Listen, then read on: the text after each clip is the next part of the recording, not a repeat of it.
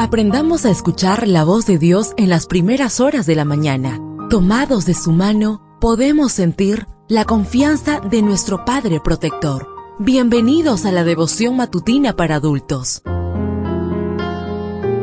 Palabras que reaniman, que calman, consuelan y llenan de esperanza. Bienvenidos.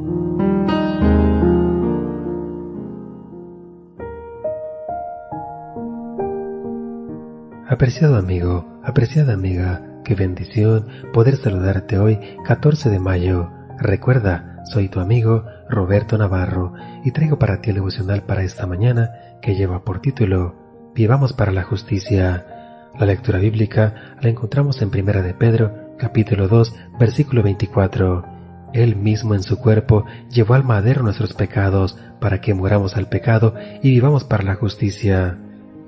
En los tiempos del Imperio Romano, la esclavitud era un estado doloroso y en muchas ocasiones irremediable.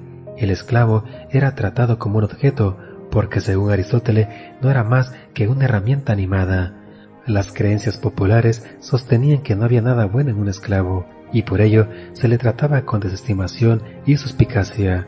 Aunque el amo no podía quitarle la vida, en caso de que lo hiciera no se consideraba delito, sobre todo cuando el esclavo se había fugado. Sin embargo, llama la atención la manera en la que Pablo rompe con las normas de su tiempo y le ofrece un trato preferencial a un esclavo que había cometido el grave delito de escaparse del amo, algo insólito para la época.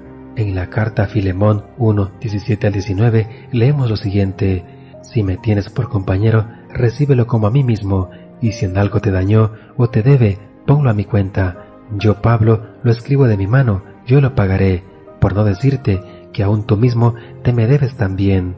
Filemón era el propietario de Onésimo, y en lugar de matarlo tenía que recibirlo. Pablo pudo haberle recordado a Onésimo lo que había dicho en Tito 2.9 al 10. Exhorta a los esclavos que agraden en todo, que no sean respondones, que no roben, sino que se muestren fieles en todo. Pero Pablo no le restriga en la cara la falta a Onésimo. Lo más asombroso es que el apóstol usa una fraseología financiera que solo aparece aquí en el Nuevo Testamento para afirmar que fuera que hubiera hecho el esclavo, él asumiría la responsabilidad. Si Onésimo tenía una deuda, Pablo cargaría con ella. ¿No es eso un pálido reflejo de lo que Cristo hizo por nosotros? Éramos esclavos que merecíamos morir, pero cuando la sentencia de muerte pendía sobre nuestro cuello, Cristo apareció y Dios cargó en él el pecado de todos nosotros. Isaías 53:6.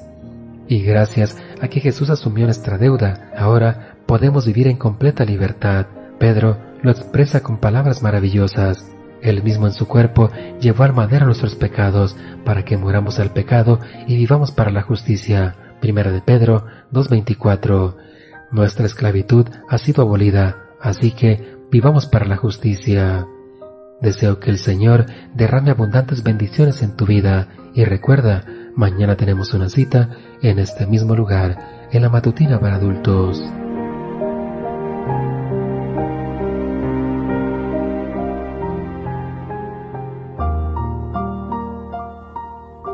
Ahora salimos a realizar nuestras actividades más seguros, sintiendo su voz en nuestro oído. La devoción matutina para adultos es producida y realizada por Canaan Seventh Day Adventist Church and DR Ministries.